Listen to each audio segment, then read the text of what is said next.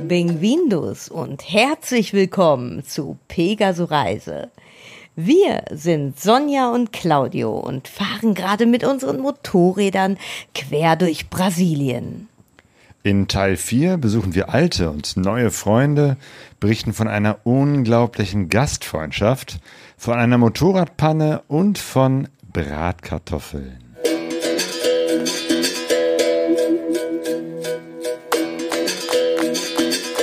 Pegaso Reise. Expeditionen mit den Ohren.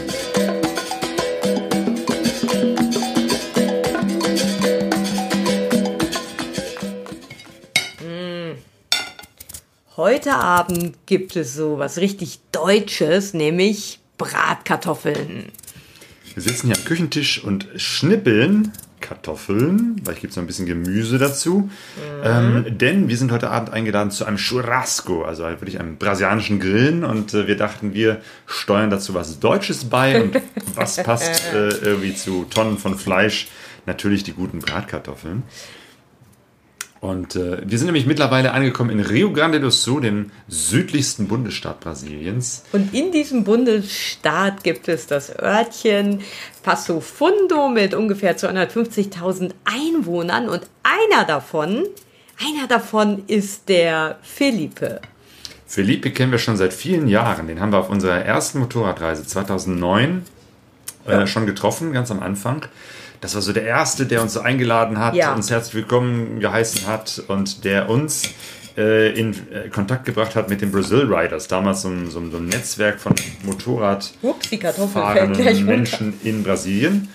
Und der hat dann viele andere Kontakte uns eröffnet und von daher äh, war der eine, damals eine sehr wichtige Person für, unsere, Hm. für unseren ersten Start in Brasilien. Und ja, jetzt ist es schön, ihn nach 13 Jahren, nach über 13 Jahren wiederzutreffen. Ja, und das ist für mich wieder dieses gleiche warme Gefühl, ja, von einfach so einer un- bedingungslosen Gastfreundschaft, ne? Also einfach so dieses, jo, ihr seid hier zu Hause, fühlt euch wie zu Hause, nehmt euch was zu trinken, zu essen, ich gehe jetzt arbeiten, aber hier ist der Schlüssel und macht jetzt hier, macht euch einen schönen Tag, ne? Das ist so, das, was ich damals noch nicht so kannte, da haben wir auch noch nicht so viele Fernreisen unternommen, 2009, 2010.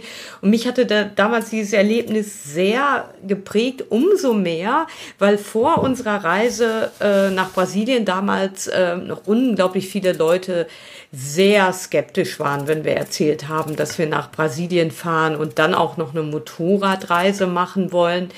Also damals waren wir ja noch mit ähm, unserem eigenen Fahrzeug unterwegs und ich war als Sozia hinten drauf.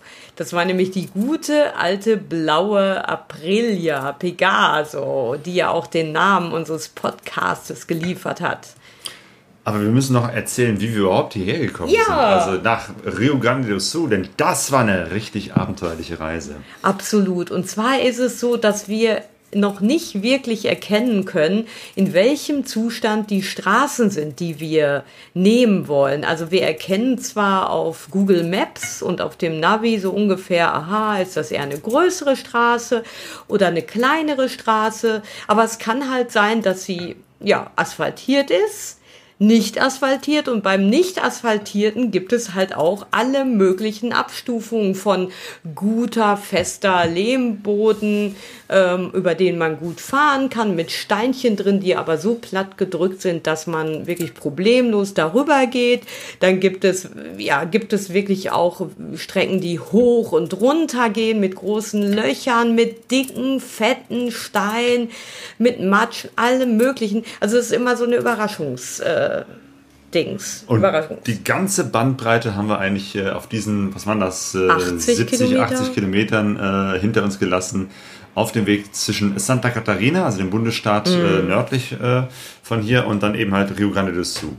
Wir waren, wo waren wir vorher eigentlich? Florianopolis und danach? Wir waren dann eine Nacht in São Joaquim, Ah ja, diesem genau. von- Winterdorf. Genau, dieses, dieses Dorf, wo es so kühl war, 15 Grad und Richtig. so. Und sehr europäisch geprägt und alles gute Straßen. Dann dachten wir, okay, von hier aus jetzt nach Rio Grande do Sul, auch in den Süden, da wird ja schon äh, irgendwie das äh, alles im guten Zustand sein. Wenn man sich so fast fühlt wie in Deutschland, die Geschäfte sind groß und die Infrastruktur ist gut, dann, Dann neigt man dazu. Ja, und von da aus sind wir dann weiter durch so eine wunderbare Berglandschaft gefahren nach Bon Jesus, einem kleinen Örtchen, ähm, diesmal schon im Bundesstaat Rio Grande do Sul, also im südlichsten Ja, äh, genau. Bundesstaat oder Bundesland. Ich weiß gar nicht, wie man Eigentlich das hier wir so schon nennt. viel weiterfahren. Wir wollten ja da Ja. schon äh, äh, entweder nach Caxias oder hier nach Passo Fundo. Mhm.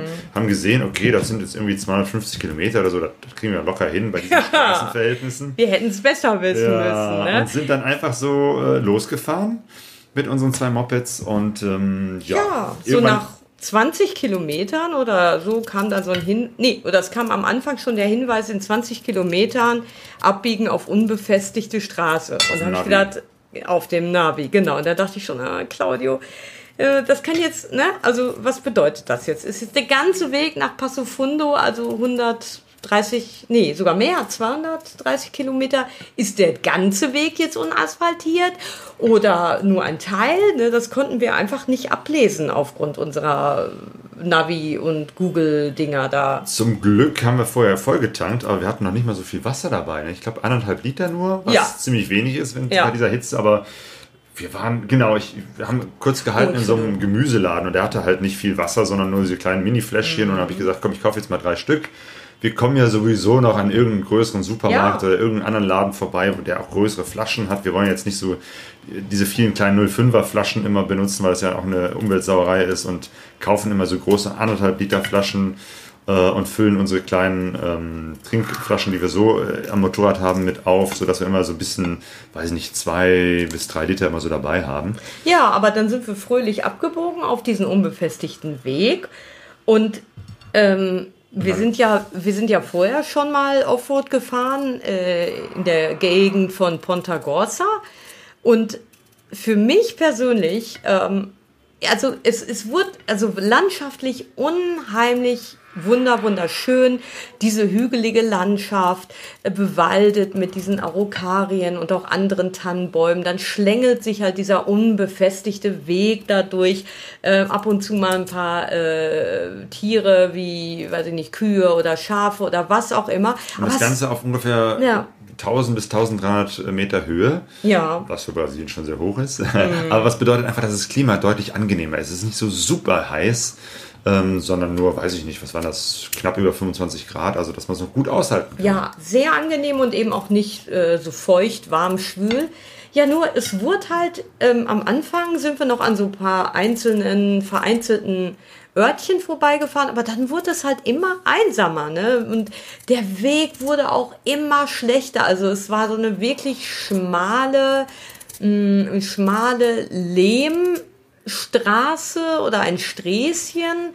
Ähm, aber mit ganz, ganz, ganz vielen großen und mittelgroßen und kleinen Steinen äh, und äh, Löchern und überhaupt. Und das war wirklich, also, also ich fand das ziemlich heftig. Also die Motorräder wurden da so wirklich gefordert und wir, wir, wir sind da wirklich mit weiß ich nicht, zwischen 10 und 20 km/h da durchgefahren, weil so richtig schnell konnte man da nicht fahren, weil jede Kurve wirklich eine Überraschung irgendwie geboten hat. Und da haben wir in der, wirklich in der, ja, in der unbehausten Wildnis in, haben wir eine Pause gemacht und dachten so, meine Güte, ey, wie, wie viele Kilometer haben wir bis jetzt geschafft bei diesem Schneckentempo? Überhaupt nichts. Und hier ist ja nichts. Irgendwie drumherum. Was machen wir denn jetzt? Wir wollen doch nicht hier wild campen. Stimmt, und wir hatten noch Käsebrote dabei. Das war Ja. mit diesem Käse aus der, aus der Bergregion Ja. und diesem Pão de Queijo.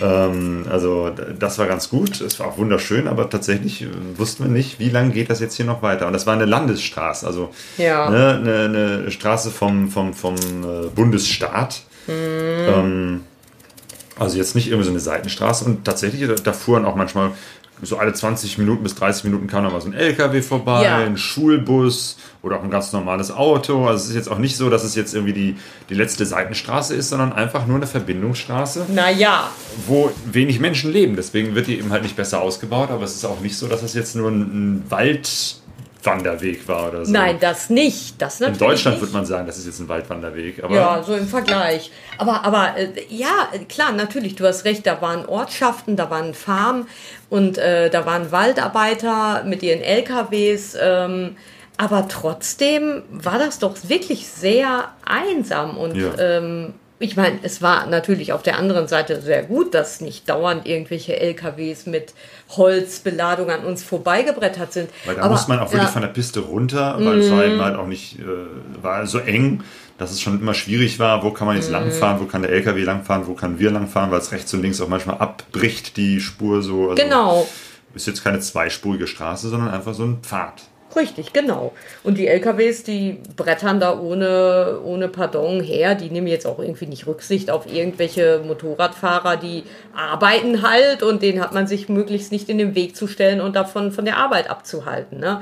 Also da ist auf jeden Fall immer äh, Vorsicht angebracht und zudem auch noch äh, ist es auch so, dass die halt meistens dann, weil sie ziemlich schnell über diese Straßen brettern, auch eine Staubwolke hinter sich herziehen. Äh, weil es ja unbefestigter Boden ist und da muss man halt auch immer ein bisschen vorsichtig sein. Genau, erstmal anhalten, erstmal warten, bis sich der Staub gelegt hat, damit man überhaupt irgendwas sehen kann, wo man langfährt. Und das will Mhm. Genau. man auf jeden Fall sehen, weil die Löcher und wenn es auch mal steil rauf und runter geht, da möchte man nicht im Blindflug entlang äh, fahren. Ja, aber dann, äh, Entschuldigung, ich habe gerade was gesucht, aber dann, Kann dann ich dir helfen? Was, was, was Ja, nö, alles gut. Ich wollte eigentlich hier so, naja, egal. Ähm, und dann war es aber so, dass wir dachten, meine Güte, ne? Oder ich dachte halt, so einsam, es geht bergauf, bergab, diese Riesensteine. Also ich hatte ständig irgendwie so die Angst, ich stürze. Und das ging aber erstaunlich irgendwie gut, obwohl ich ja nur äh, Straßenreifen habe und wir noch nicht mal irgendwie Luft von den Reifen abgelassen hatten, weil wir dachten, nö, äh, wird schon nicht so, also blauäugig, ja, das, ist- ja, das ist ja bestimmt nur eine kurze Strecke, die wir da auf und ja, fahren. gleich so. fängt der Asphalt wieder an. Gleich fängt der. Asphalt wieder an.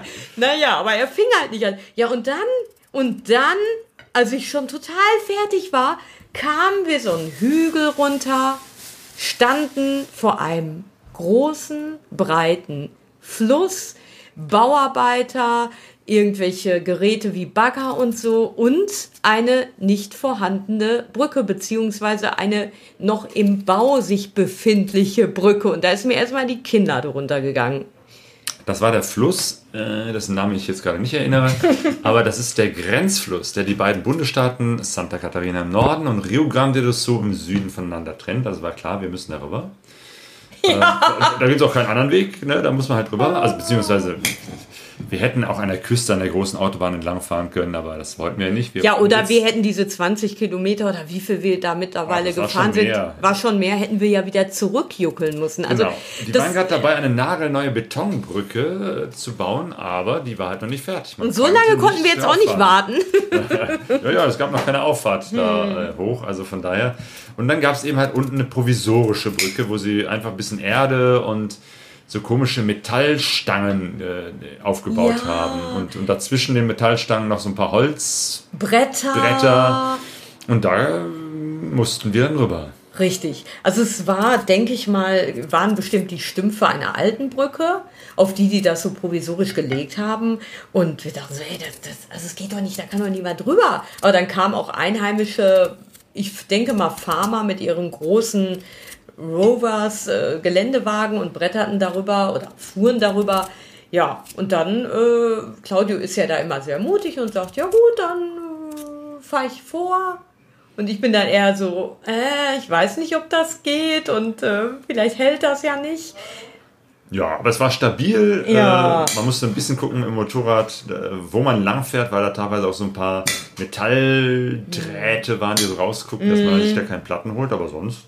Es klappert und rumpelt unter einen. Das Ja. ist schon ein bisschen beunruhigend, wenn man da über so eine rumpelige Brü- Brücke fährt. Also psychisch denkt man so, oh Gott, das Ja, ja. kann gar nicht gehen, jeden Moment. das bricht hier alles zusammen. Richtig. aber ist es nicht und wir konnten eben halt beide gut rüber. Ja, das, das war so die erste Hürde. Das war so ein bisschen wie bei diesem Bewegungsspiel für Kinder, wo immer ein Hindernis kommt. Wir gehen jetzt auf die Lö- Löwenjagd, dann ist da auf einmal eine Brücke, eine wackelige, dann ist da auf einmal Matsch und der Matsch. kam genau dahinter. Das war auch eine, eine Schlamm. also zum Glück war das nicht lang, aber es war eben halt so, so ein Stück von, weiß ich nicht, 10, 20 Metern Ja, so eine, tiefer Schlamm. in so einer Kuhle hat sich das Wasser gesammelt. Ja. Also wir müssen ja echt sagen, dass wir bisher das Glück hatten, bei unbefestigten Straßen im Trockenen zu fahren. Also im Großen und Ganzen, weil äh, das ist ja Lehmboden und ganz ehrlich, ich glaube, man kennt das ja von anderen Reisenden, mit Wasser verbindet sich das, glaube ich, zu einer wirklich sehr, sehr schwer befahrbaren Piste. Was hatten wir jetzt nicht? Bis auf dieses, diese kleine Kuhle, ne? So, und Claudio natürlich wieder so, ach ja, kein Problem. Und ich so, äh, weiß nicht, ne, ne, ne. Und dann meinte Claudio, ja gut, dann, ähm, Da waren auch so locker 20 Zentimeter tiefe Spuren drin. Ja. Also es war wirklich tief und nicht nur so ein bisschen oberflächlich durch feucht. die LKWs, ne? Ja, ja. Ähm, und dann bist du vorgefahren, ne? Richtig, und du bist so neben mir her, so als, ja, als moralische, aber auch reale Stütze, ne? Aber dann bin ich auch ganz gut da durchgekommen, so drei Vierteln und dachte schon so, hey, ne? Kein Problem. Ja, und dann bin ich auf einmal zack, bumm, umgefallen, weil ich irgendwie haben die Reifen den Halt verloren und ich bin dann seitlich weggekippt und ja, meine rechte Körperhälfte sah dann so aus wie nach einer Fango-Packung, also total matschig alles, die Koffer und Gott sei Dank ist das Motorrad ja sehr weich gefallen, also gab es da nicht irgendwelche Schäden. Ach so, dazu muss man sagen, an diesem Tag war ich sehr frustriert, weil vorher auf der asphaltierten Straße, also viele, viele zig Kilometer vorher, haben wir an so einem schönen, an so einer schönen Stelle gehalten, auf so einer Hügelkuppe, von der aus man so einen wunderbaren Blick auf so Arukarienwälder hatte. Und da wollten wir ein Foto machen mit uns beiden. Und dann bin ich beim Absteigen auf dem Seitenständer, äh, nee, Moment, auf dem Seitenstreifen quasi umgefallen aus In dem Stehen Graben. heraus. In den Graben. Und äh, ich meine das hat dann schon so ein bisschen an meinem Ego gekratzt weil ich beim ja so beim die meisten Unfälle passieren bei mir Gott sei Dank äh, oder Umfaller im Stehen oder beim Wenden bei ganz weniger Geschwindigkeit, wenn es um diese Balance-Sache geht. Und ich dann manchmal so mit meinen zu kurzen Beinen und ähm, zu wenig Mut dann da rumeire, anstatt einmal beherzt äh, an den Gasgriff zu gehen und ähm, ne, mit so einem moderaten, aber ständigen äh, Geschwindigkeit äh, quasi so eine Wende zu machen, eier ich da oft rum. Und jetzt war es halt so, ja, irgendwie fehlten dann auf einmal ein paar Zentimeter äh, unter meinen Füßen und ich kippte um und ähm, ja, ist bis auf einen blauen Fleck nichts passiert und dem Motorrad bis auf ein paar Kratzer auch nicht. Ja, aber das war Sturz Nummer eins. Sturz Nummer zwei war dann eben der im Sumpf, der dann so nachhaltig Kleidung und Motorrad ähm, vermatscht hat. Du sahst aus wie Sau. Ich habe schon wieder, dann habe ich angefangen zu jängeln, so, so lässt uns doch niemand in irgendein Hotel rein, so wie ich aussehe und so. Ja, aber Gott sei Dank Gab es ging, da gar kein Hotel? gab's, gab's da kein Hotel und es ging, äh, ähm, wie soll man sagen, ähm, Gott sei Dank in Anführungszeichen wieder mit diesem steinigen und trockenen Untergrund weiter, der der mir nicht so wirklich viel Angst bereitet hat, auch wenn es teilweise sehr hoch und runter ging. Nur ist halt sehr unangenehm, finde ich, zu fahren, weil diese, weil man ja ständig mit dem Körper lenkt und balanciert und aufpasst, dass man nicht das Gleichgewicht verliert und dann fährt man Hügel hoch und genau auf der Spitze des Hügels so ein, sind so ein paar ganz dicke Steine, wo man dann natürlich aufpassen muss, dass man beim Rüberfahren nicht wegrutscht und so und dann ständig irgendwie mit dem Gleichgewichtssinn herum äh, paddelt. Also das war schon sehr anstrengend, fand ich. Und wir wussten ja nicht, ist das jetzt äh, Ja. wirklich Schluss mit Schlamm oder geht das jetzt äh, 20, 30 Kilometer so weiter? Äh, Wir hatten ja keine Ahnung. So, das, äh, Im Nachhinein denken wir, okay, das war eine schöne Sache, haben ein paar nette Fotos gemacht, war eine schöne Geschichte, aber Mhm. in dem Moment hätte es auch sein können, dass es jetzt nochmal 30 Kilometer weitergeht und wir dann, weiß ich nicht, Ja. mit, mit 5 km/h die Motorräder durchschieben müssen, weil Eben. es einfach so matschig Man ist. kennt ja diese Geschichten und Handyempfang hatten wir dann natürlich auch nicht mehr. Genau, da war auch nichts mehr mit Google Maps. Ja. Äh, also, Wie gesagt, und so oft kam dann auch nicht so ein Farmwagen dabei oder so äh, vorbei. Ja, und dann, dann, dann war es schon, wurde schon, nee, es wurde nicht dunkel, es war aber Nachmittag schon. Und dann kam da auf einmal nochmal ein Fluss mit einer nicht vorhandenen Brücke. ein schöner, langer Wasserfall, so, ich weiß nicht, 5 Uhr, so, wo die Sonne richtig schön glitzernd unterging. Also ein wunderbares in Bild. so einer, in so einer äh, Linkskurve. Und das war dann quasi so, da war so eine Stein, wie soll man das sagen, so ein Steinweg, so ein Steinpflaster in diesem Bogen auch.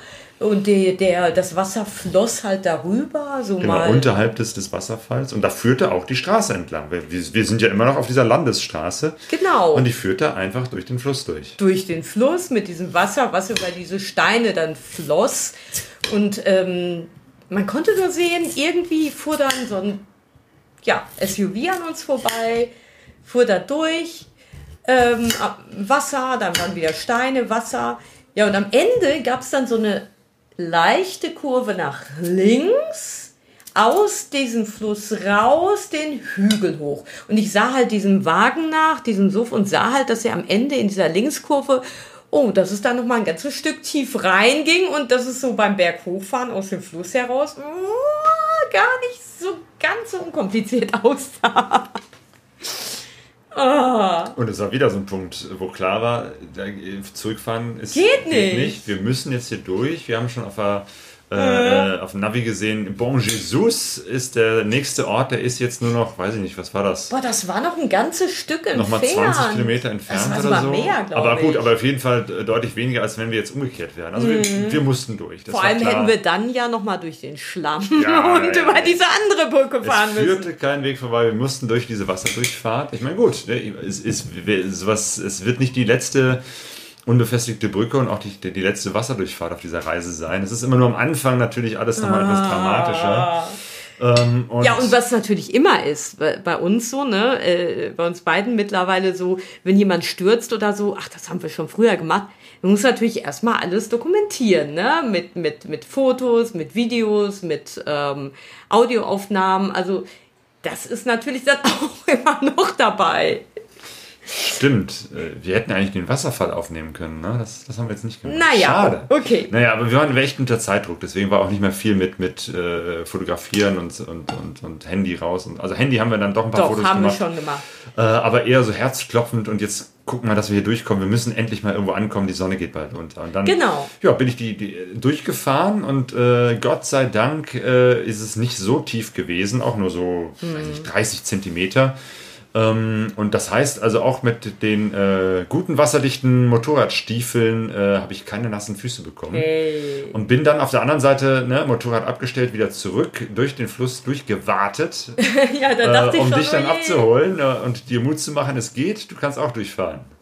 Ja, und dann bin ich tatsächlich auch das meiste davon gefahren, aber bei dieser letzten Kurve, da habe ich mir dann doch von Claudio helfen lassen und ähm, ja, gerade dieses lose, unglaublich lose Lo äh, Schotter äh, nach oben aus dem Fluss heraus. Ähm, also so loser, tiefer Schotter ist für mich wirklich so ein, so ein Angstgebilde, wie auch loser, tiefer Sand. Ich meine, aber ich bin ja noch am Anfang und ähm, der Reise und ja.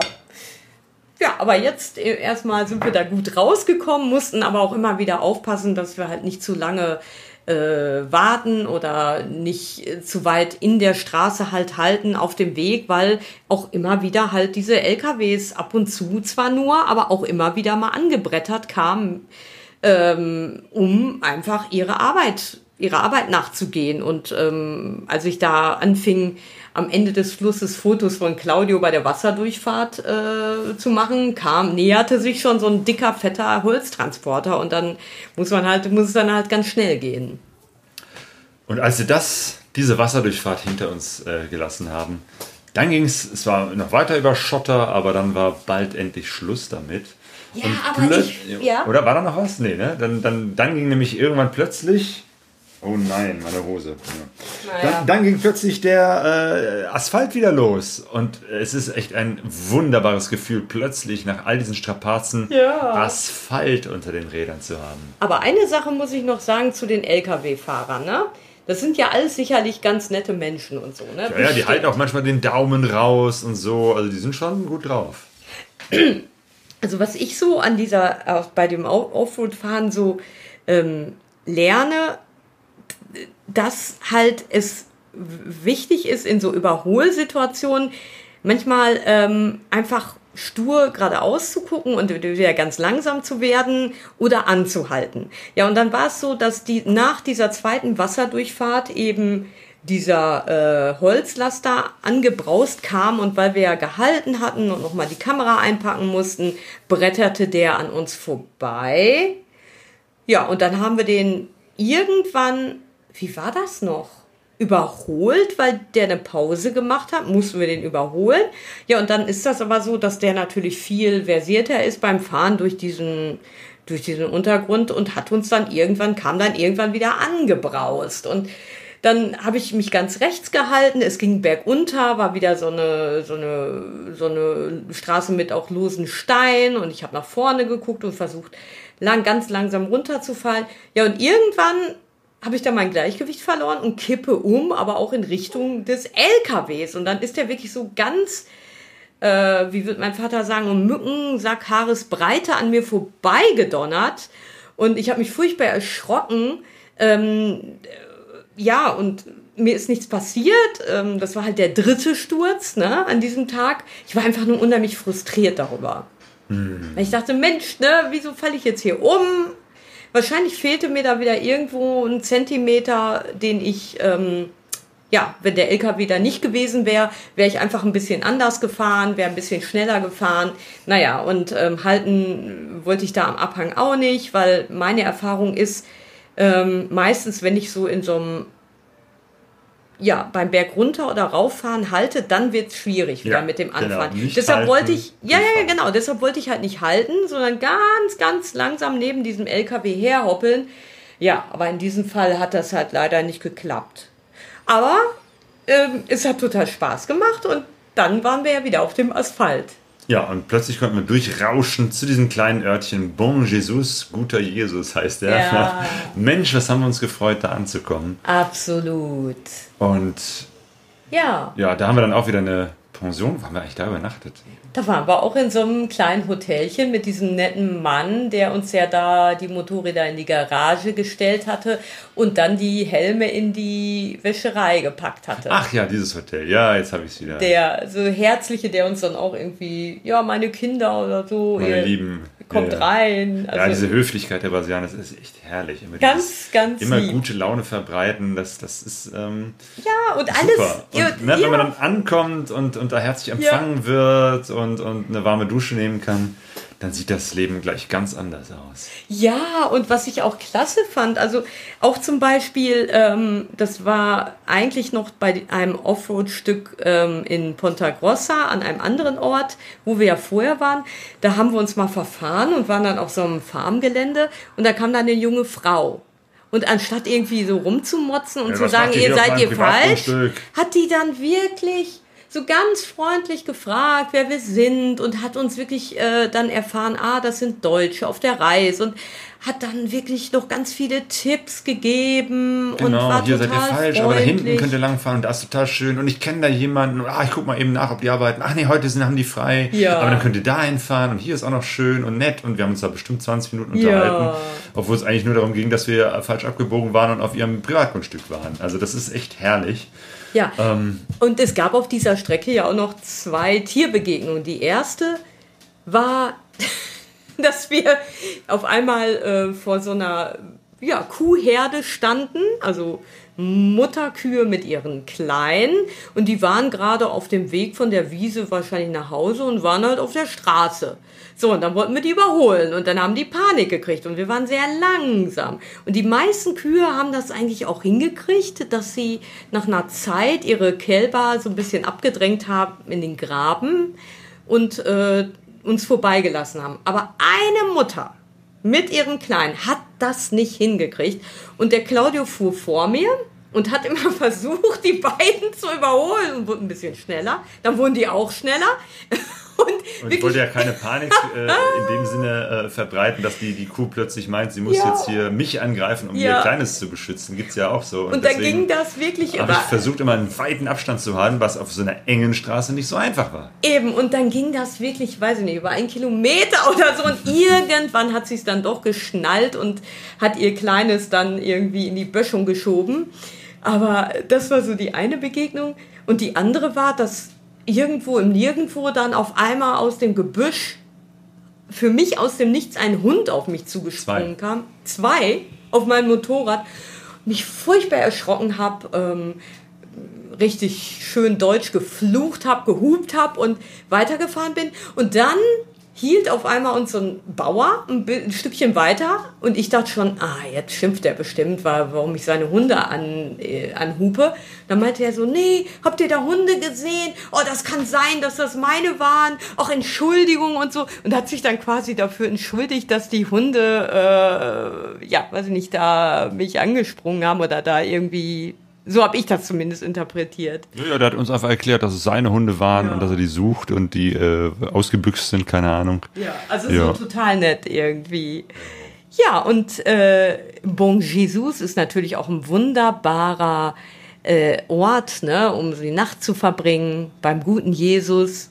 Und am nächsten Tag sind wir dann weiter und wollten ja endlich mal in Passo Fundo ankommen und haben gedacht, okay, heute fahren wir nur eine große Bundesstraße, die asphaltiert ist, damit wir die, ich glaube, da waren es dann 230 Kilometer oder so bis Passo Fundo von Bon Jesus, damit wir da auf jeden Fall heute bei dem Felipe ankommen. Das hat auch geklappt. Ah, und dann sind wir 100 Kilometer losgefahren, sind super gut durchgekommen. Ja, da gab es auch LKWs und Autos, aber alles war easy peasy. Ja, und dann haben wir eine Mittagspause gemacht in so einem kleinen Örtchen, wo wir die einzigen Gäste in so einer Lanchonette waren, wo es so wieder mal so ein leckeres Mittagsbuffet gab. Ja, und dann fuhren wir nach, danach wieder los, hatten noch ungefähr 130 Kilometer vor uns. Auf einmal zog sich über uns der Himmel wieder zusammen. Es wurde ganz dunkel und Claudio dachte, diesmal mache ich nicht mehr denselben Fehler wie damals. Genau, ich habe sofort meine Regenklamotten angezogen. Es war eh kühl, also von ja. daher hat das gut getan, die äh, Regenklamotten, Gore-Tex-Klamotten drüber zu ziehen. Musst du ja nicht, du hast ja sowieso Gore-Tex. Mhm. Ähm, und äh, ja, tatsächlich, irgendwann fing es auch heftigst an zu regnen und äh, ein Gewitterzug auf, Blitze am Himmel. Das war richtiges Drama. Genau, Blitz, Donner und wir sind genau auf diese dunkle Wolke zugefahren und dann waren wir da drunter und irgendwie war das alles total, es war windig auf einmal. Es kamen ganz starke Seitenwinde, die uns immer wieder zur Seite geschubst haben. Ähm, und ja, also dann auf jeden Fall wieder so ähm, überraschend äh, anders als am Tag vorher. Und dann haben wir aber 20 Kilometer vor Passo Fundo gesagt, ey, komm, jetzt halten wir an der Tankstelle und kontaktieren endlich den Filippo und sagen ihm, nur noch 20 Kilometer. Die schaffen wir heute. Jo, die Kartoffeln sind geschnippelt. Jetzt müssen wir den Topf äh, aufsetzen. Und ich würde sagen, für heute reicht es erstmal. Denn was wir noch mit dem Motor dann gemacht haben, da war eine ganze Menge noch zu tun. Und wie, das, äh, begegn wie die Begegnung hier mit dem Felipe war, erzählen wir das nächste Mal. Genau, und jetzt gibt es erstmal lecker, lecker Churrasco heute Abend mit deutschen Kartoffelbrat, Bratskartoffeln. Julho eu fui, comprei o triciclo. Certo também? Não consegui chegar. Ah, então tá bem, né? Tinha outro evento hoje. Tá muito feio pra mim. Ontem eu falei com ele, ele tava numa festa. Acho que tomou toda. Wir sind jetzt hier auf einem Motorradtreffen. In Solidade. Genau. Ich überlegt, Hier gibt es ein großes Solidade. Treffen des, des, äh, der Motorradfahrerinnen und Fahrer im Süden Brasiliens. Ich glaube, das größte sogar. In einem Ort, ist Solidade und einem äh, Motorradclub, äh, wie heißt es, Bicho Veio, die das hier organisiert haben. Und die sind schon weit über 1000 Men äh, Menschen zusammengekommen. Männer Viele Motorräder. du fast sagen, ja. Ja, auch sind- viele Frauen natürlich, aber ja. und es ist so ein bisschen erinnert es mich an unsere deutschen Treffen, ne? Einfach viele Motorräder, viele Menschen, die fachsimpeln, Benzingespräche machen, essen und und äh, ja, ein, Truck mit Musik und Die üblichen Stände mit äh, T-Shirts äh, und Zubehör.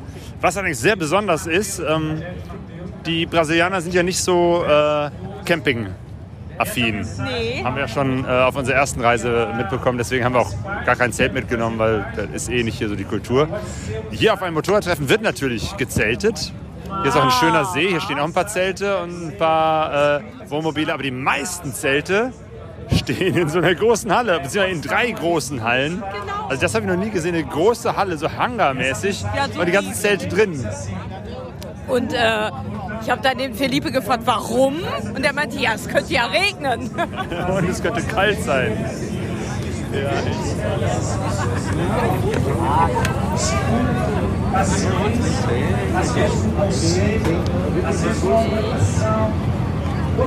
Und es sind sehr viele sehr große Motorräder hier, also eigentlich größtenteils. Wir sind eher die Minderheit mit unseren kleinen Motörchen. Wie in Deutschland, ne?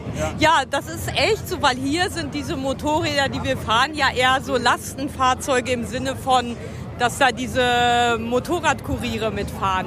Aber die, äh, die Motorräder für den Spaß, für die Ausfahrt, das, die müssen natürlich was hermachen, wie bei uns. Und deshalb sind das immer große Motorräder.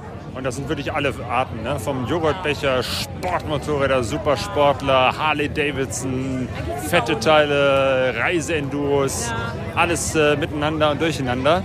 Was es wohl hier nicht so sehr gibt, ist so eine ausgeprägte Motorrad-Reisekultur im Sinne von Treffen, Vorträge oder so. Ähm, das ist wirklich so ein großes Miteinander hier. Auch sehr viele Kuttenträger und, und Lederjacken mit vielen Aufnähern. Wir haben auch schon ein paar Motorradaufkleber äh, getauscht. Und ähm, ja, wie immer natürlich ein großes Wiedersehen von Freunden, von Leuten, die man trifft. Und der Felipe kennt auch irgendwie ganz viele, von denen er erzählt. Mit dem war ich schon hier in Chile, mit dem war ich in Argentinien, etc. pp. Ah, okay, nee, dann müssen wir Bescheid sagen. Dann äh, mal eben kurz aufs Klo gehen und wir schleppen die ganze Zeit unser Zeug hier mit. Ja, bei heißen Okay. Temperaturen. Kurze Pause. Ja, jetzt sind sie heiß. Auf dem Hinweg war es ja richtig kalt. Äh, Gut, dass ich alles angezogen habe. So, wir machen eine kurze Pause und Sonja geht aufs Klo.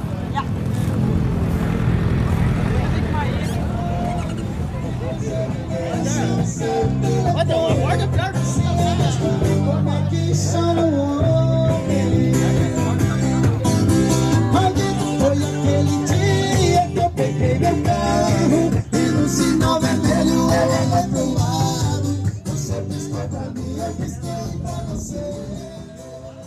So, jetzt müssen wir noch eine ganze Menge äh, erzählen über die vielen Leute, die wir kennengelernt haben, die Freunde, die wir gefunden haben, über die Gastfreundschaft und äh, die letzten äh, Tage im Süden Brasiliens.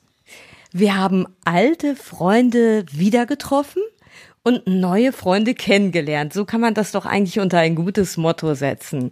Und zwar hatten wir ein paar wirklich wundervolle Tage bei dem Felipe in Passo Fundo. Der hat da eine kleine Wohnung, wirklich klein und trotzdem hat er dann sein Gästezimmer ähm, freigeräumt oder ja, auf jeden Fall ein Zimmer, was er normalerweise für seinen Sohn hat, der da übernachtet, wenn er da zu Gast ist bei ihm, ähm, weil der wohnt bei seiner Ex-Frau. Aber Jetzt konnten wir in diesem kleinen Räumchen schlafen und ähm, direkt über dem Bett ist eine große Tafel, wo ganz, ganz, ganz viele Sticker von Motorradreisenden aufgeklebt sind und unter anderem auch ein alter Sticker oder Aufkleber von uns aus Hattingen. 2009, als wir uns zum ersten Mal getroffen hatten, hatten wir damals noch keinen eigenen Pegaso Reiseaufkleber und hatten nur einen von unserer damaligen Heimat Hattingen und der klebt da bis heute. Mittlerweile ist jetzt auch noch ein Pegaso Reisesticker dazugekommen.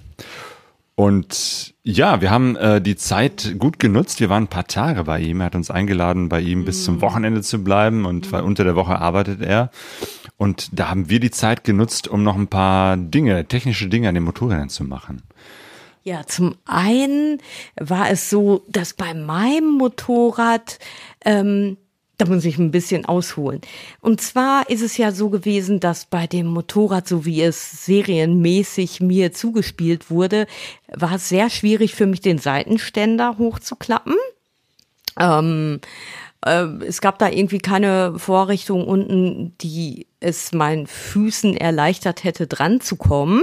Also oft ist ja unten so ein Nupsi dran. Ne? Irgendwie, äh, die Brasilianer nennen das Öhrchen, also so, so ein Metallbügel, wo man mit dem äh, Schuh drankommt, mit dem man eben halt den, den äh, Seitenständer hochklappen kann.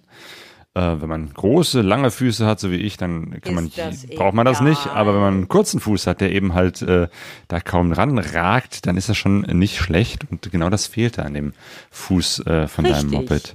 Und vor allem im Gelände, wenn die- sich das Motorrad zum Beispiel zur rechten Seite es neigt, weil es da abschüssig ist und ich mit meinem Bein quasi ganz weit runter muss. Rechts habe ich natürlich links weniger Bein, weniger Fuß, um diesen Ständer hochzumachen. Und dann gab es halt in der Vergangenheit immer so Situationen, die wahrscheinlich für Außenstehende sehr witzig waren, dass Claudio da steht, fahrbereit und ich fünf Minuten lang immer versuche mit meinen kurzen Stummelbeinchen da den Ständer hochzumachen und immer wütender werde.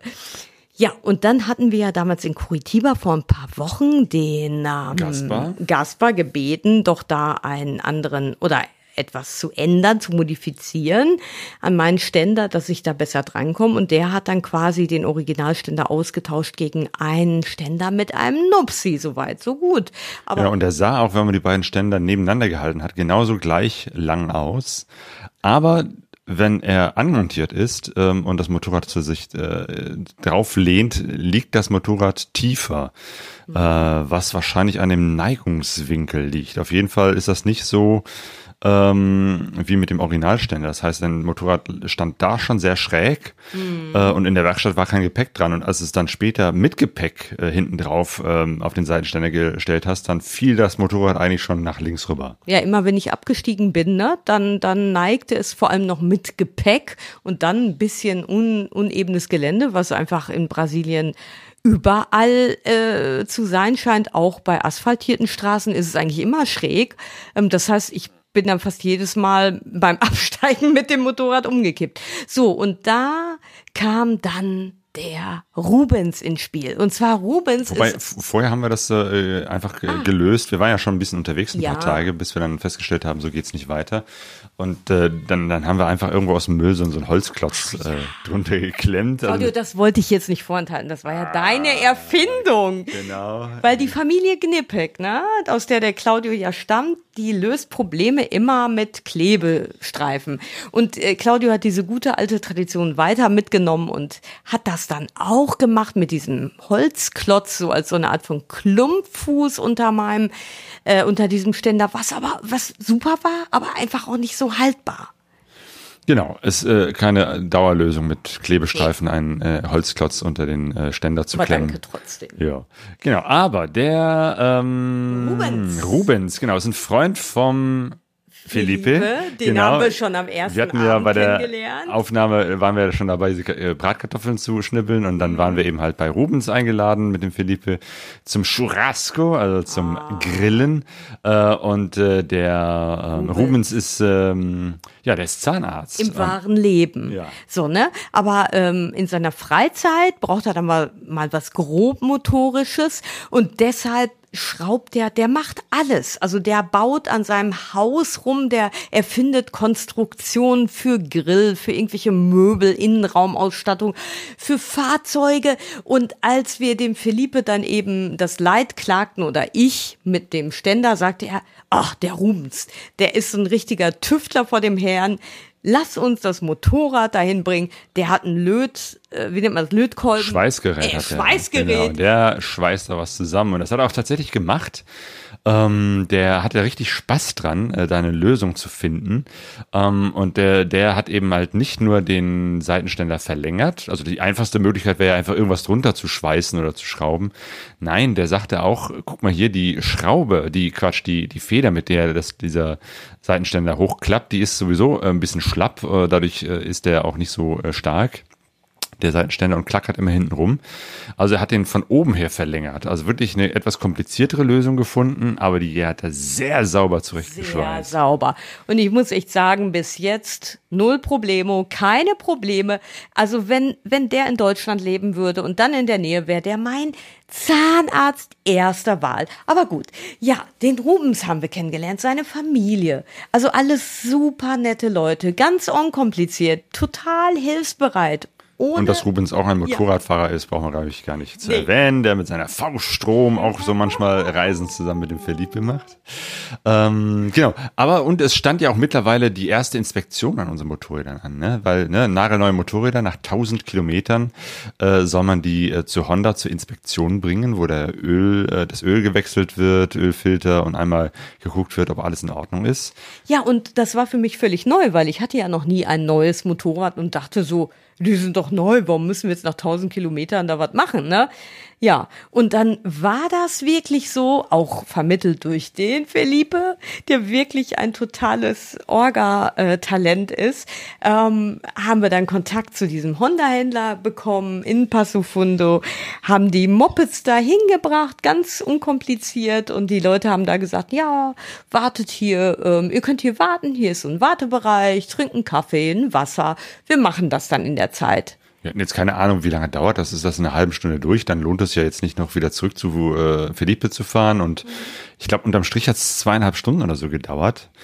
Und normalerweise würde ich sagen, Mensch, äh, zweieinhalb Stunden in der Motorradwerkstatt einfach nur warten, das ist ja unendlich langweilig. Aber da war es keine Minute langweilig, Nein. weil eigentlich permanent wir da im Gespräch waren, weil Mitarbeiter, andere Kunden kamen an und haben mit uns äh, gequatscht, haben erzählt oder wollten wissen, was sie da machen mit den Motorrädern. Die fanden die Reise spannend. Dann haben die Mitarbeiter angefangen, Videos mit uns zu drehen. Also das war echt eine total lustige Zeit, während die Motorräder richtig äh, auf Herz und Nieren geprüft wurden. Also die haben sogar hier die Motoren aufgemacht, reingeguckt. Also das äh, sah aus, als ob die ja wirklich sehr gründlich sind. Ketten geölt, Kettenspannung gecheckt. Aber wie gesagt, neues Öl rein. Haben uns am Ende noch ein bisschen Öl für die Kette äh, geschenkt. War ganz toll, genau. Also wir, wir haben jetzt äh, der, die, die, und es waren übrigens nicht 1000 Kilometer, sondern, äh, ups, schon 1500 Kilometer, die wir bis dahin gefahren sind. Das ähm, schneiden wir jetzt mal raus. Nein, aber auf jeden Fall waren unsere. Ach ja, und was noch? Genau, also es gab jetzt oft Sachen bei meinem Motorrad zu tun. Und zwar meinte der Claudio so, Mensch, ähm, lass uns doch mal gucken, ob wir für dein Motorrad auch mal Reifen mit ein bisschen mehr Profil bekommen. Genau, weil mein Motorrad ist ja so eine Enduro, äh, oder sieht zumindestens, nein, die ist wirklich eine Enduro, also ne, mit, mit weiten Federbeinen etc. hochgebaut und hat auch so ein bisschen Enduro-artige Reifen mit bisschen Stoller. Ist zwar äh, Stollen, also es ist jetzt eine äh, noch nicht wirklich geländetauglich, ähm, bisschen mehr straßenorientiert, aber zumindestens ähm, f- ne, es ist, ist besser als nix, während die. Enduro Light, äh, während deine Reifen wirklich total straßenorientiert sind und äh, wirklich im Gelände nichts da großartig an, an Grip haben. Und deswegen war die Idee naheliegend zu sagen, Mensch, lass uns mal gucken, ob wir jetzt, wenn wir eh ein bisschen Zeit haben in Passo Fundo, nicht auch noch etwas bessere Reifen kriegen. Also bei Honda hatten sie keine anderen, aber der Felipe hat wieder ein bisschen rumtelefoniert, recherchiert und einen, äh, einen anderen äh, Händler gefunden, einen Reifen- und Motorradzubehörhändler. Ferrari Motors. Genau, Das ist so doch genau das Beste Wir für sind- mein Motorrad. Wir sind zu Ferrari, in eine Ferrari-Werkstatt gefahren und haben dort äh, etwas, ähm, also Reifen mit mehr Profil für dein Motorrad draufziehen lassen. Ja, und äh, ansonsten haben wir wirklich auch die Zeit, während der Philippe arbeiten war, ähm, der arbeitet halt äh, in der Stadt in so einem Krankenhaus, ähm, haben wir einfach die Zeit damit verbracht, mal so Sachen zu machen wie ja, Kleidung waschen, ähm, ja, rumbummeln ähm, und einfach mal chillen und so ein bisschen die Seele baumeln lassen. Und das war einfach herrlich. Jo. Dann am Wochenende hat er uns mitgenommen auf ein Motorradtreffen. Das war auch sehr schön, äh, sehr spannend und ja, wie das immer so ist, ein Motorradtreffen. Auch da trifft man wieder ganz viele Leute. Natürlich er, der Felipe, der ja gut vernetzt ist so in der Motorradszene. Und äh, da haben wir dann den Geosong kennengelernt. Ja, und der ist genauso wie der Philippe ein ganz feiner Kerl. Also total offen, interessiert, freundlich, hilfsbereit, super unkompliziert. Und der hat uns dann quasi auf diesem Treffen schon gesagt, Mensch, ich wohne in Santo Angelo. Das ist ein ganz toller Bereich oder eine ganz tolle Ecke von Brasilien im Süden. Ähm, da gibt es nämlich so alte Jesuiten, wie soll man das sagen? Missionsstation. Missionsstation. Und es liegt sowieso auf dem Weg. Also wenn ihr sowieso von Passo Fundo aus da äh, Richtung Nordwesten fahrt, dann kommt ihr da vorbei. Dann äh, ja, seid ihr herzlich eingeladen. Und die Einladung haben wir natürlich angenommen ähm, und sind dann haben uns erstmal verabschiedet vom Felipe, was sehr, sehr äh, schade war, ihn nochmal zu verabschieden. Zum Schluss, am, am letzten Abend haben wir noch, äh, noch eine Geschichte an deinem Motorrad gemacht, weil äh, dein, dein, wie hieß das, dein Brems, äh, Fußbremsschalter, Hebel, der Hebel, mit dem du mit dem rechten Fuß bremst, der ist auch ziemlich tief und weil das so eine Trommelbremse ist, kann man auch nicht viel feststellen. Dann haben wir noch noch was draufgeschraubt. Also es war echt die Zeit, äh, diese drei Tage, wo wir richtig all die Dinge, die man sonst auf Reisen nicht so äh, am Straßenrand machen möchte, nochmal in Ruhe tun konnten. Ja, und das war, das fand ich dann auch wieder super an Philippe. Wir haben dann äh, die Motorräder in der Tiefgarage äh, abstellen dürfen, in der er auch sein Auto hat. Und ähm, ja, dann haben wir gesagt, Mensch, Philippe, wir gehen noch mal runter in die Tiefgarage und basteln da rum. Ja, und irgendwann kam er da vorbei und guckte, was wir machen und hat gesehen, dass wir da rumfummeln. Und dann ist er hochgegangen, hat einen Werkzeugkasten geholt und hat noch was geholt und hat einen alten Fahrradschlauch geholt und so überhaupt nicht so dieses Gefühl, ah, wir gehen den auf die Nerven, jetzt muss er wegen uns sein äh, Abend hier opfern. Nein, also dieses total unkomplizierte Hilfsbereite. Ja, und dann hat er zusammen mit Claudio da so eine, ja, super MacGyver-mäßige Improvisation gemacht, die bis heute hält. Eine Erhöhung für eben diese, diese Fußbremse, dass ich da einfach besser drankomme und ja, einfach wunderbar. Und am nächsten Tag hat er es sich dann nicht nehmen lassen, uns ein bisschen aus Possufundo noch so 20 Kilometer ähm, heraus zu begleiten. Und ich muss sagen. Auf seiner Triumph Tiger. Auf seiner Triumph, Triumph Tiger. Und ich muss sagen, ich war da echt super traurig. Das fand ich, also ich war da echt so den Tränen nah oder hab da auch ein bisschen geweint, weil ähm, das ist ganz seltsam, ne? Das ist ja eigentlich ein Mensch, den ich nur ein paar Tage kennengelernt habe, aber der, ähm, also ist einfach durch diese Herzlichkeit ist da so eine Nähe entstanden, als ob ich den schon Jahre kenne. Und mir ist jetzt richtig das Herz schwer geworden, ähm, weil ich dachte, wer weiß, vielleicht sehe ich den ja gar nicht mehr. Und ähm, da habe ich so die ein oder andere Träne äh, fließen lassen unter meinem Visier. Und dann sind wir zum Juicon gefahren und äh, auch der wieder super netter Typ. Ähm, ne, wir, er sagte, ne, kurz bevor ihr da seid, irgendwie äh, sagt noch mal kurz Bescheid per WhatsApp. Überhaupt in Brasilien ist gerade WhatsApp die Kommunikationsplattform. Ja, das ist ganz, ganz angenehm, äh, weil wenn man eben halt nicht so gut spricht, so wie ich, äh, dann ist es immer ganz gut, einfach ähm, schriftlich kann man sich ja doch besser ausdrücken, Komm, nochmal die einzelnen gut. Worte äh, wählen, im Zweifelsfall vom Übersetzer übersetzen lassen. Das ist doch ganz gut. Ähm, und ähm, genau. Und er sagte, ne, schickt mir doch einfach hier so ein, so ein Dings, wo ihr seid, äh, so, so, so eine Marke, so eine, wie nennt man das? GPS-Marke habe ich ihm dann auch geschickt und zack hat er uns an der irgendwo an der Stadteinfahrt, an einer Tankstelle äh, abgeholt. Wir wussten gar nicht, dass der uns abholen wollte. Irgendwann hielt neben uns ein Auto, als wir da äh, rechts hielten, um uns zu orientieren. Und zack war der Gios und da sagte, ja, hallo, hier, folgt mir, ich äh, zeige euch den Weg zu mir nach Hause. Ja, auch so fürsorglich, ne? Also ich meine, wir in Deutschland oder viele ne, sind ja so, und das ist ja auch oft auch gar nicht so böse gemeint, dass man so sagt, hier, da wohne ich, das ist meine Adresse. Und ähm, ja, man eigentlich erwartet, dass die Person da selber hinkommt. Ne? Und da ist das ja so diese, dieses eskortiert werden, das haben wir auch damals öfters erlebt, dass die Leute einen so am Stadtrand äh, abholen und dann äh, zu sich nach Hause begleiten. Und das ist eine super nette Geste, finde ich. Ne? Genau, weil nötig ist es ja nicht. Nee. Dank Google Maps und GPS finden wir sowieso jede Adresse oder fast jede. Hier im ländlichen Raum ist es Geste. eher schwierig, aber es ist einfach eine tolle Geste so, ne? Und genau, der wohnt da auch in so einer äh, großen Wohnung in Santo Angelo und wir haben seine Familie kennengelernt, seine Frau, die eine Tochter, die andere studiert gerade außerhalb und Ja, haben ein Zimmer bekommen und konnten auch erstmal wieder duschen und ach Gott, äh, diese äh, das ist echt toll. Ne? Und dann haben die uns abends noch durch die Stadt geführt, uns begleitet. Wir waren noch zusammen was essen.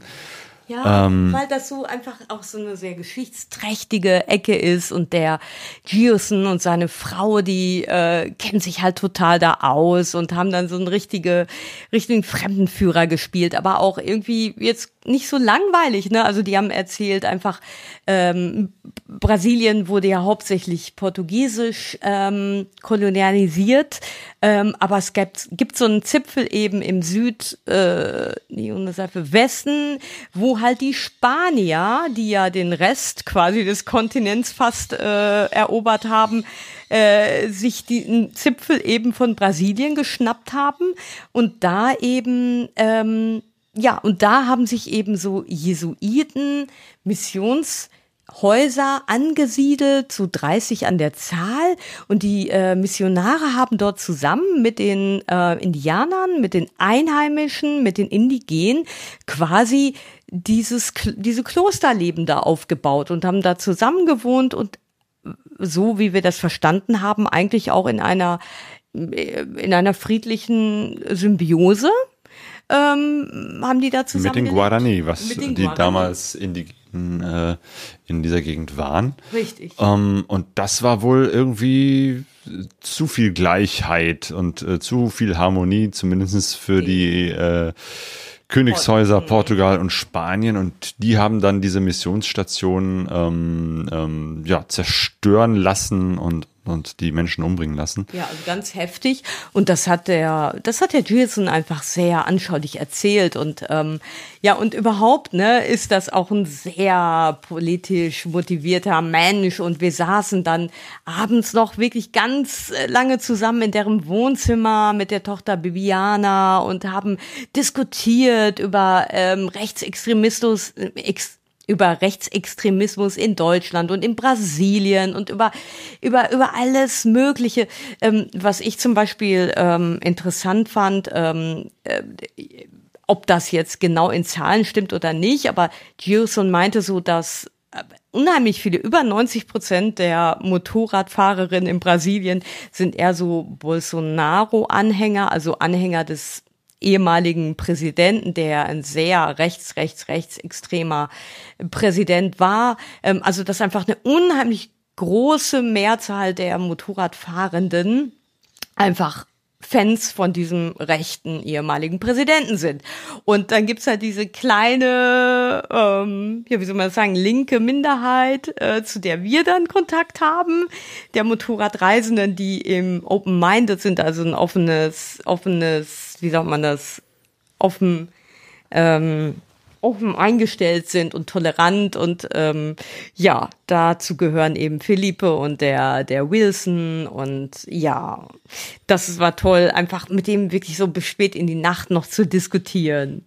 Und er hat uns am nächsten Tag äh, auch äh, zu einer dieser ehemaligen Missionsstationen, zu der Ruine geführt. Es gibt da in der Nähe San Miguel äh, oder Santo Miguel äh, eben halt noch so eine, so eine ganz gut erhaltene ähm, San Miguel, so äh, Ruine dieser ehemaligen äh, Mission ähm, der Jesuiten. Ähm, ein sehr, sehr großes äh, Gebäude, so eingestürzte Mauern, sehr interessant. Wir waren da, er hat uns natürlich mit seinem Motorrad begleitet, sein Motorrad, mit dem er schon viele Reisen quer durch Südamerika gemacht hat, nach Chile, nach Argentinien, durch Brasilien natürlich, äh, eine XT660R, also eine, eine große Yamaha Reise-Enduro. Ähm, ja, und, und auf dem Rückweg dann Ja. gab es eine Motorradpanne. aber nicht bei unseren Motorrädern. Also wir sind quasi von den Jesuiten Klosterruinen zu einer ruinierten Elektrik von Giosons äh, Motorrad übergewechselt, weil ähm, es gab halt ähm, ungefähr 20 Kilometer von diesem von diesen Ruinen äh, entfernt, wieder weg, äh, jetzt habe ich das falsch gesagt, ein so ein Eingangsportal, eigentlich eher umgekehrt, wenn man quasi zu diesen Ruinen, zu dieser Ruine will, kommt irgendwann so ein Eingangsportal, ein großes und von da aus sind es nochmal 20 Kilometer eben zu der Ruine und auf dem Rückweg eben ähm, hat der Gilson uns netterweise gefilmt, wie wir quasi durch dieses Tor fahren. Dann haben wir gehalten, wollten weiterfahren und seine Batterie sprang nicht mehr an, sein Motorrad sprang nicht mehr an. Jo, irgendwas war, äh, also das wäre, die Batterie war eigentlich quasi leer, was ungewöhnlich war, weil er sagte, die ist gerade mal vier Monate alt und ähm, das war ein Elektrikproblem, was er schon mal hatte und äh, auch schon mal in Reparatur war, also richtig doof. Wir haben noch versucht, hier ne, anzuschieben, zweiter Gang, Kupplung kommen lassen, das hat auch kurz funktioniert, dann ist die Maschine wieder abgestorben, also es half nix, äh, wir mussten da ähm, einen Gingshow rufen. Gingshow ist so ein Abschleppwagen in Brasilien, zum Glück hat äh, Gilson, äh, das war ja nicht so weit von ihm, von seinem Zuhause entfernt, seinen, einfach seinen ähm, äh, Mechaniker, den er sowieso äh, kennt und der sein Motorrad kennt, gerufen und der kam dann eben halt mit so einem Pickup-Truck vorbei. Mittlerweile war es schon dunkel und tief in der Nacht hatte dann ähm, eben halt, äh, wir haben mit ihm gemeinsam gewartet, dann das Motorrad hinten drauf auf dem Pickup-Truck und dann wir mit unserem Motorrad dann hinterher wieder zurück nach Santo Angelo. Das war ja eigentlich ein bisschen schade, dass, äh, dass äh, dieser schöne Motorradausflug da mit einer Panne endete. Ja, für ihn. Ich meine, für uns sind das natürlich leider immer auch so Geschichten, die, zu, er- die wir erzählen können. Ähm, und naja, aber auf jeden Fall war das wundervoll, die, die, die Zeit, die wir da verbracht haben. Und am nächsten Tag haben wir uns dann auch von dieser super netten Familie verabschiedet und sind weitergefahren Richtung, jetzt muss ich mal überlegen, wo waren wir denn da? Ah, und du- zur, nächsten äh, Bekanntschaft direkt, ne? Also man wird ja so weitergereicht. Wobei wir haben dann äh, erstmal äh, tatsächlich sind wir in eine normale Posada gefahren, also ein etwas einfacheres Hotel. Ähm, Ja. und das war in Cascavel. Nee, das war noch vorher. Und zwar war das in so einem ziemlich schangeligen Hotel, wo doch so eine Ameisenstraße im Zimmer war, Ach, nachdem ja, wir da was stimmt. gegessen hatten. Ja. Und dann war auf einmal schlagartig anderes Wetter. Und zwar zog dann Regen auf ähm, am nächsten Tag. Und ähm, wir wussten nur, wir wollen von diesen, wir wollen mal eine Reisepause. Also wir wollen einfach mal irgendwo zwei Tage bleiben, wo es schön ist. Und dieser Ort und dieses Hotel, in dem wir waren, hat das nun überhaupt nicht. Es war alles so ein bisschen uselig und die Stadt selber war nicht schön. Und dann war halt Regen angesagt und dann haben wir überlegt, was machen wir denn jetzt? Okay, es sind 80 Kilometer bis Cascaveo und Claudio hatte mal wieder so einen super Riecher für einen schönen Ort. Und zwar gab's da in dieser Stadt, in dieser kleinen Stadt, einen See. Und an diesem See liegt eine wunderschöne Posada.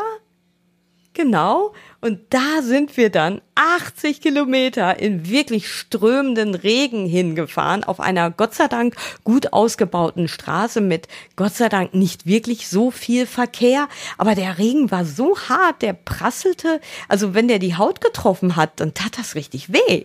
Ja, also wenn es in Brasilien regnet, dann richtig. Dann richtig. Und ja, dann, dann waren wir in Cascavel in dieser, äh, in dieser Posada, hatten noch einen Kontakt wiederum von Gilson und Felipe. Das war dann der, oh Gott. Junior. Junior, genau. Und ähm, den haben wir am nächsten Tag getroffen und Junior wiederum arbeitet bei einem Fernsehsender, bei so einem lokalen TV-Sender und der sagte, Mensch, ich gebe das mal weiter an die Redaktion, äh, vielleicht haben die Interesse dran, über euch und eure Reise einen Bericht zu machen. Und tatsächlich am nächsten Tag äh, kam dann ein kleines Fernsehteam vorbei und haben mit uns einen äh, Beitrag gemacht. Das war echt witzig. Also ne, ein, ein, ein Journalist mit Mikrofon, ein Kameramann, ähm, der, der Ju- Junior selbst äh, kam auch vorbei und die haben dann eben halt so, so einen kurzen, weiß ich nicht, zwei, drei Minuten Beitrag mit uns da gedreht uns interviewt ähm, und als er dich interviewt hat, äh, kam dann raus, äh, ne, weil du ja nicht so gut Portugiesisch sprichst, dass der, ähm, der Luis das, hieß der. genau, der Moderator auch Deutsch spricht. Richtig, also in der Gegend äh, im Süden ist das ja sowieso so, dass viele Familien deutsche Nachnamen haben, Krause, Schneider, Müller, was auch immer. Ja, und dieser ähm, Luis erzählte dann halt, dass er die ersten Jahre seines Lebens dann auch äh, deutschsprachig aufgewachsen ist, ähm, weil eben seine Familie, die Vor Vor Vorfahren ursprünglich aus Deutschland kam und ähm, ja und seine Oma hieß tatsächlich Ritter So wie du. und äh, die Familie kommt aus Köln wie deine. Jo. Also das war schon echt. Das war schon sehr, sehr schön. Ja, also wieder eine tolle Begegnung. Ein lustiger Beitrag, den wir dann ähm, verlinkt haben auf unserer Seite pegasoreise.de. Da könnt ihr euch diesen Fernsehbeitrag ansehen. Ähm, und ja, ist, Und anschließend hat der, äh, der Junior uns mit seiner Frau, die nämlich auch dabei war, also sie hinten drauf, die Shirley. Shirley, Genau, genau. die beiden auf einer XT660 äh, Tenere, dasselbe Modell, äh, das ich auch fahre, in weiß. War auch äh, irgendwie fast schon heimatliches Gefühl, so eine Tenere wieder zu sehen. Ja, und und, die die, haben uns dann begleitet durch Cascavel. und haben uns noch mit den Motorrädern zu so ein paar Sehenswürdigkeiten dann äh, gefahren und es war sehr warm und immer wieder Jacke an, Jacke aus, Handschuhe, Helm an und aus, aber es hat sich total gelohnt und nachher waren wir noch bei denen zum Abendessen eingeladen. Die haben zwei nette Söhne und haben auch eigentlich gesagt, Mensch, wir hätten auch bei denen übernachten können. Aber wir hatten ja schon ein bisschen vorher die, diese Posada gemietet. Und eigentlich war es auch mal gut, fanden wir, dass wir ähm, nach diesen vielen tollen Kontakten aber auch wieder so ein, zwei Tage in unserem eigenen Rhythmus hatten, ähm, weil das haben wir gemerkt, ist, ist einfach ein schöner Rhythmus. Einerseits ist es super toll, wenn man bei Leuten zu Gast ist und dort übernachtet und die sich um einen kümmern, aber zwischendurch ist es auch mal schön, dann wieder so anonym quasi in einem Hotel oder in einer Posada zu sein.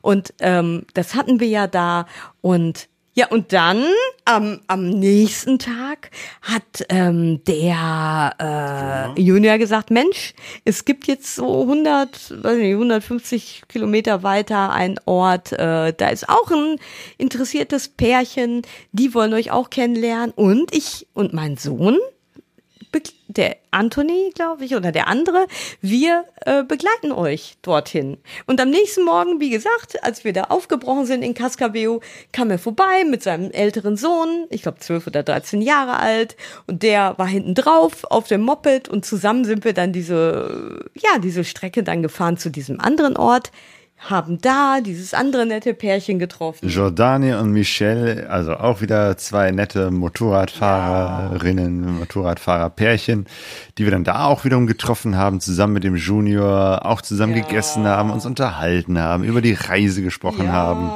Ach, das war wieder klasse. Ja, und wenn wir nicht äh, so, glaube ich, ähm, signalisiert hätten, Mensch, ähm, wir, wir wollen mal ein bisschen weiterkommen, also natürlich sehr freundlich, ähm, dann hätten die uns sicherlich auch noch mal zur Nacht äh, bei sich eingeladen. Ja, und der Junior sowieso. Aber wir haben wirklich auch gesagt, hey, wir müssen mal ein bisschen weiter nach oben kommen, weil wir wollen ja ins Pantanal. Und das sind noch so 450 Kilometer oder so.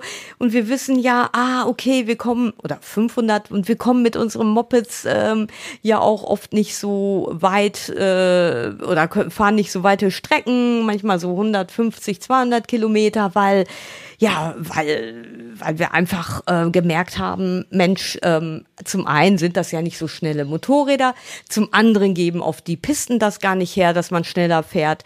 Und zum dritten mögen wir es halt total, auch mal zu halten, Pausen zu machen, zu fotografieren, zu filmen, etc. Zu essen und zu trinken, auch sehr wichtig. Ja, Ähm, und dann sind wir tatsächlich zum Pantanal gefahren, dem, dem größten äh, Binnensumpf-Feuchtgebiet der Erde oder so. Auf jeden Fall ein sehr, sehr großes Naturgebiet, in das ich schon seit vielen Jahren endlich mal fahren wollte, weil es eigentlich sehr bekannt ist in Brasilien. Ähm, und äh, hier sind wir jetzt auch.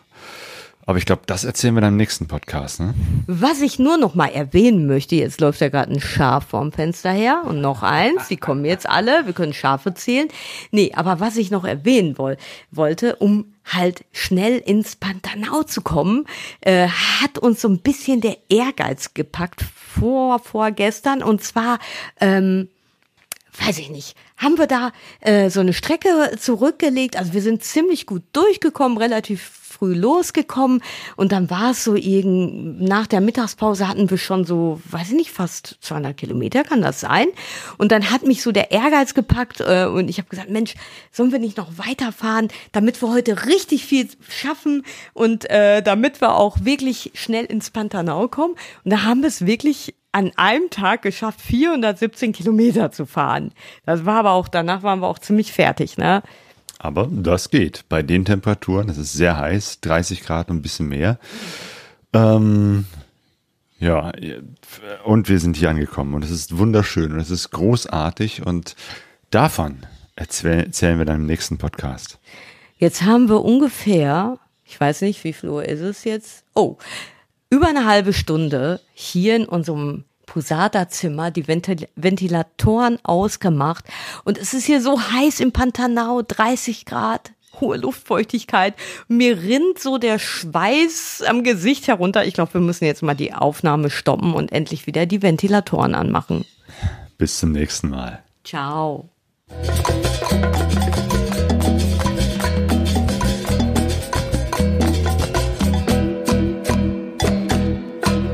Pegaso Rise.